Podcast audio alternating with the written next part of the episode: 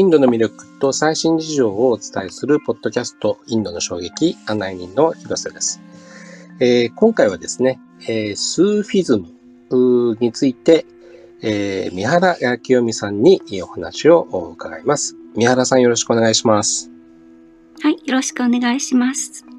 今、あの、スーフィズムと言いましたけれども、まあ、イスラムのね、えっ、と、神秘主義だとは思うんですけれども、なかなか、あのー、普段、勉強する機会もないし、ということで、えっ、と、どういうものなのかっていうのをことをですね、えっ、と、お話伺っていこうと思うんですけども、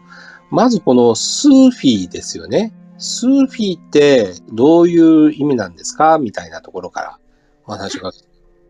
はい。え、っと、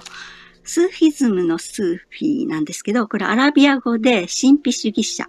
を意味する言葉なんですね。で、スーフィーの語源は、えー、羊毛、スーフ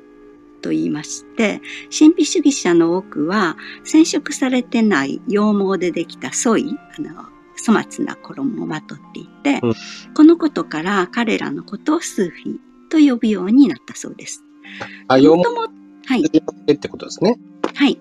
なるほど、なるほど。で、元はキリスト教の隠遁者とか修道士が着用していたんですけれど、それをイスラムの教、イスラム教徒の神秘主義者が食材と虚食の放棄を、または禁欲主義の徹底を示す印として用いるようになったと考えられています。で、スーフィーという言葉が、イスラーム神秘主義者を指す言葉として定着したのは、9世紀以降で、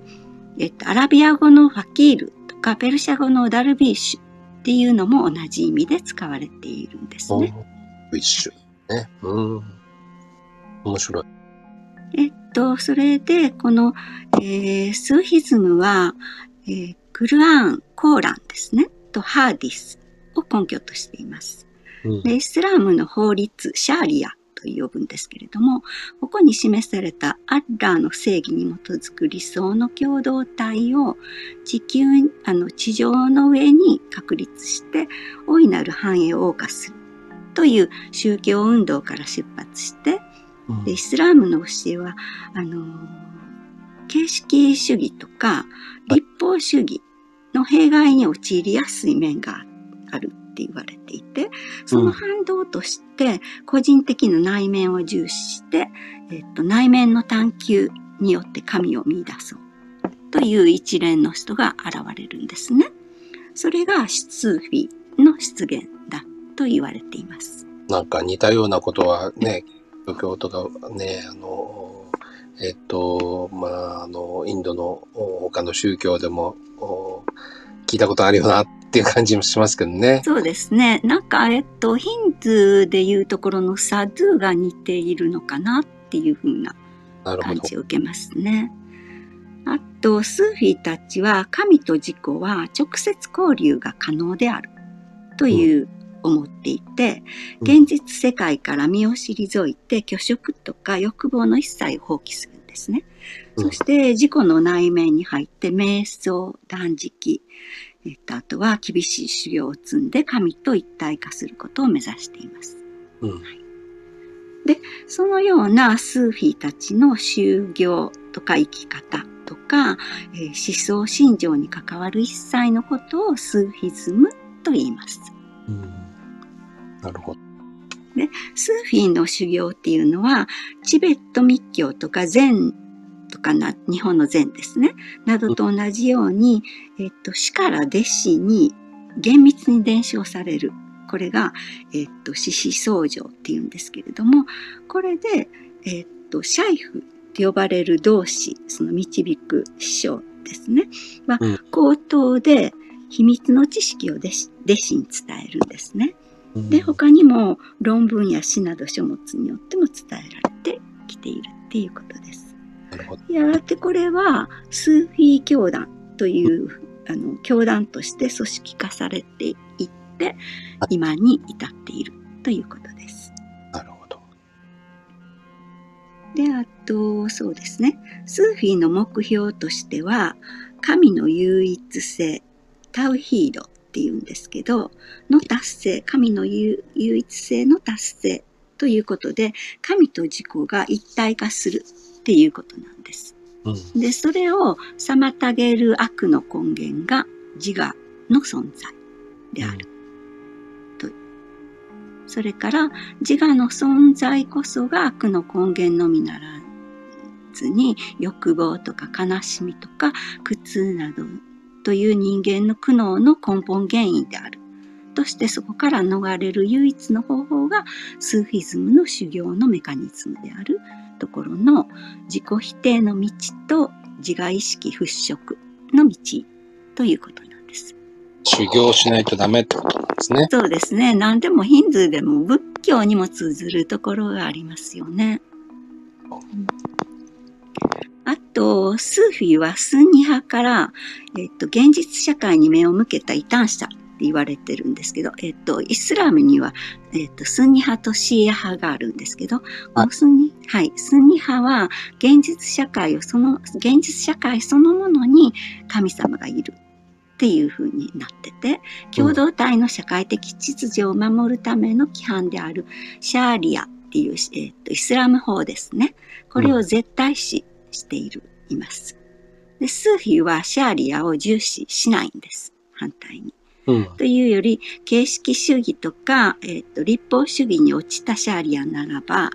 と、なんで、なんか、かえって神に対する許し難い配信行為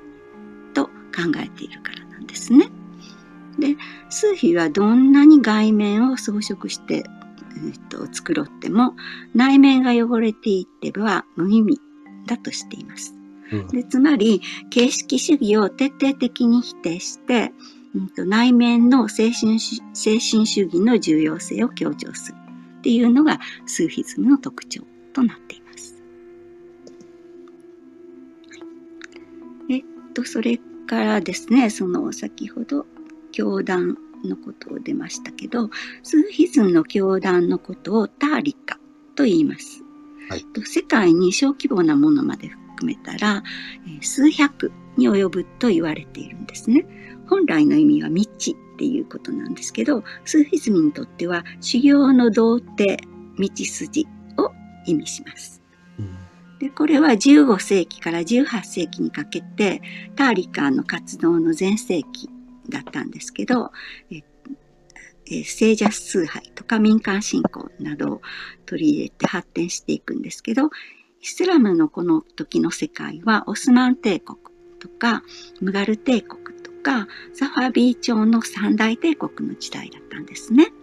で、オスマンとかムガールの両帝国のスルタンっていう、えっと、王様ですよね。イスラムの王様のことを言うんですけど、この人たちは終始一貫してスーヒスム教団にすごく好意的であったと言われています。で、インドは現在も聖者崇拝とか、え聖病礼拝とかが守られています。うんあとは19世紀以降はイスラム世界の改革運動に伴ってターリカ、えーと、教団ですね、えーじえーと、自己改革、えー、と責められてスンニスーヒズムと称されるものが出てきて、うん、えーと、現在ではこれはイスラム原理主義と呼ばれています。うん、えー、とタリバーンとかがそうだと思うんですけど。まあ、厳格なイスラム教徒そうですね。はい。うんと、それから、えー、っと、聖者の話なんですけれども、イスラーム圏にはワリーって呼ばれる聖者がいて、普通の人よりも神に近い存在なんですね。で神の近親者として畏敬されていて、えー、っと、彼らは神の加護を特別に与えられた人って言われています。で人々を祝福したり聖なる奇跡の力を神から与えられた人物だというふうにして尊敬されています。はい、で次には、えー、っと神に至る修行なんですけどスーフィズムにとって修行とは人間が神に近づけ近づくためであってスーフィーが自我に対して行う悪を命じる魂自分の中の悪に対する魂ですね、の戦いを大ジハードと呼んでいます。うん、で一方で外部の敵、異教徒に対して行う戦いを生じハードと言われます。で戦いに勝ったら魂は神と共にいるという安らぎを得ることになってそのための手法として初歩から奥義に至るまでの階段というものがあるんですね。マカームと呼ばれる神秘海底と言われています。うん、ここを登っていきます。で海底は6段階あってそれぞれの競技を教わることになります。で第1から第6段階の、えー、海底をすべて登り終えたら、ようやく神に接近するために準備が整ったと、ここでやっと準備段階が終わるんですね。で、すべてのその、えー、海底を通過したスーフィーたちは、うん、神によって、えー、と一段高いレベルの意識に引き上げられるんですね。はいうん、で、その後に、えー、っと、やらないといけないものは、ズイクルという練習っていうの段階に進みます。なり、連なって歌うってことですかね。そうですね。はい、そうです。で、ズイクルの意味っていうのは、思念とか早期っていうんですけれども、スーフィズムにおいては、一切の雑念をなくして、ひたすらに神の名前、アッラーを唱える。という、はい、唱えて神に対峙します。はい。で、コーランや神秘詩の朗読を聞くっていうことも重要な修行で、これはサマーウと呼ばれています。アラビア語で聞くことを意味するんですけど、えっと、この、えー、ズイクルと一緒に音楽とか歌とかを調和させて、やがてその、だんだんと開放的な気分とかね、熱狂していくんですね。そして体が動き出して、これが後に旋回舞踊というものに発展していきます。えっと、あの、白い服を着てくるくる回る踊りですね。面白いですね。あの、スーピンのダンスって、はい、あの、そうですよね。なんか、あの、甲骨っていうか、あの、自分、自我をなくすっていうか、本当に、目が回るみたいな感じ。そうですね。うん、でもこれは、えっと、単なる踊りではなくて、神に近づくための方法なんですね。うん、はい。それで、その、イスラムっていうのは、視覚よりも聴覚に重点を置いた宗教だと言われていて、えっと、それはなぜかというと、偶像崇拝を禁じているためなんですね。でその具象的なものより抽象的なものへ、えー、っと、うん、傾向したということが、あの、からなんですけれども、えー、っと、古典競技では、えー、楽器演奏とか歌は本当は禁じられていて、ね、はい、神の言葉であるアラビア語によるコーランの朗唱、でまたは礼拝の時刻を告げるアザーンえっと、えっと、先頭から聞こえてきますよね。さあ、うん、えっと、お祈りに来なさいっていうやつなんですけど、はい、はい、それ以外は認められてはいないんです。うん、うん、でも、一方でスーフィズム教団は音楽っていうのは絶対不可欠なものだとしている、うん、います。はい。スーフィズムにとって、そのズイクル、練習とかサマー聞くことですね。は神に到達するための修行の方法としてもう確固たるものになっているからなんですね。うん、いや、なんかそれ、なるほどなと思いますよね。人間ね、もともと最初は聴覚がね、お母さんのこの中にいた時とかもそうだし、敵から身を守るのも、まあ、聴覚先だし、みたいなのを思うと、このね、えっ、と、クラブハウスとかのあのアプリとかもそうですけども、人間の、あの、えっと、心のところに届くのはね、やっぱり音声の方がちょっと強いんじゃないかとか、ちょっと思ったりもしますけども。はい。そうですね。はい。で、その音楽の話になるんですけれども、えー、スーフィズムの音楽をさらに様式化したものに、カワリと呼ばれるものがあって、でカワーリーっていうのはアラビア語で話すことを意味するカウリっていう由来する言葉なんですね。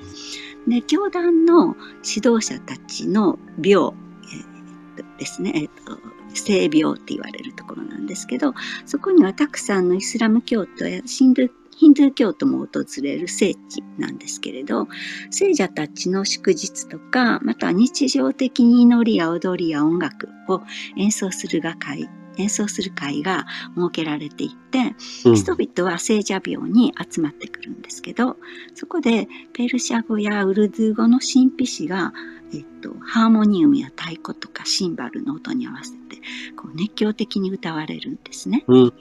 でスフィーたちはズイクル、練習を行いながら踊って、他の参加者が手を叩いたりとか、叫んだりするのに合わせて、そこでこう、旋回舞踊を始めます。はい、でカワーリーは、えっと、このカワーリーの分野では、パキスタンの有名な歌手でヌスラット・ハテアリ・ハーンという人がいるんですけど、この人によってもう世界的に知られる音楽になりました。なるほど。かわりね。うん、はい。えっと、それで、その、えー、旋回舞踏、えー、舞踊ですね。これはセマと言われるんですけれども、やはりこれは神と一体になる手段として、えっと、もともとは聖者ルーミが創出した、えー、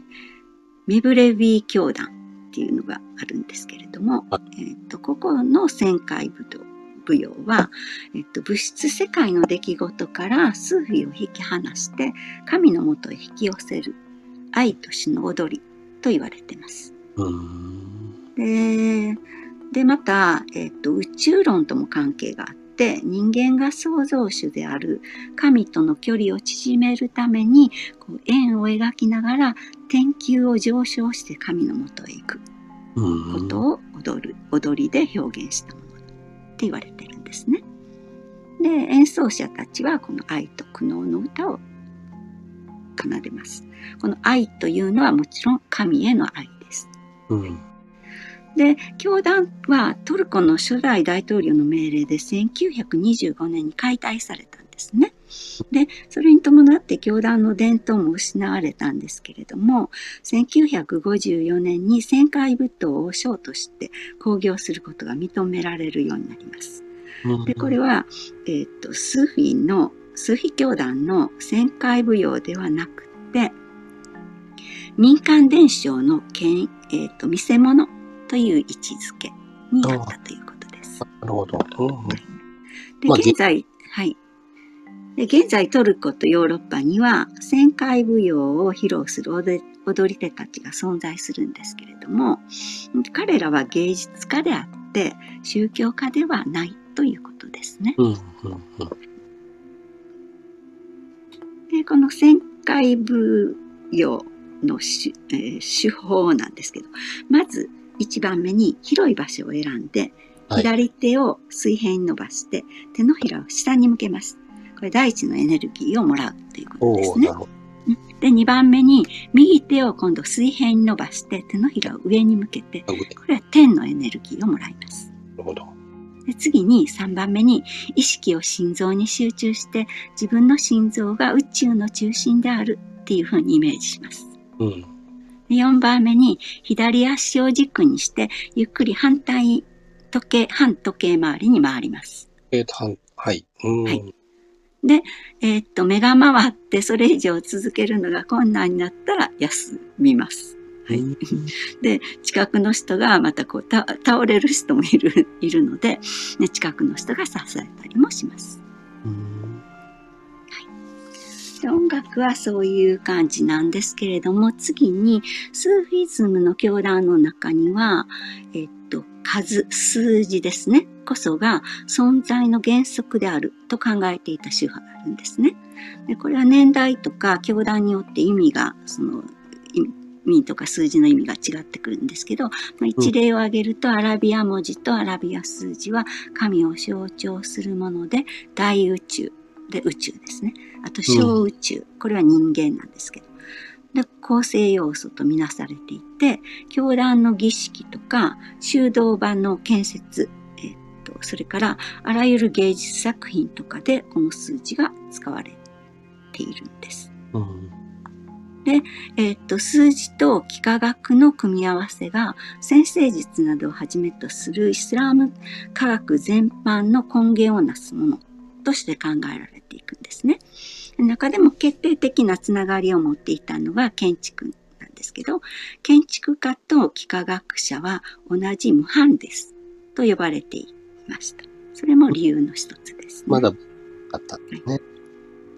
あと、イスラム建築の代表のも代表的なものとして、トルコのスレイマニエモスク、えーっと、それとインドのタージマハルですね。えっと、スペインのアルハブラ宮殿などが挙げられるんですけれども、これらは数学と幾何学の秩序に基づいた建築様式となっています。うんで、なぜモスクはドーム型になったのかということなんですけど、と内部の礼拝のエネルギーが拡散して充満して、そのエネルギーがドームを隆起させたんですね。それで自然に外界外観が形成されたと言われています。主義的な説っていうことですね。はい。なるほど。で、そうですね。で、最後に、はい、えっと、これで説明を終わらせてもらいますが、最後にそのスーフィーの根源的なものを表す言葉をちょっと、えっと、ろ読みたいと思います。あ、お願いします。スーフィーの修道僧は、あらゆるものにとらわれない心を持ってい彼は話をするが、自分の言葉にとらわれない。で彼は物を見るが、見たものにとらわれない。で彼は話を聞くが、聞いたものにとらわれない。彼は物を食べるが、食べ物の味には関心がない。彼は動いているものと動いていないものを区別しない。彼は悲しみと喜びを区別しない。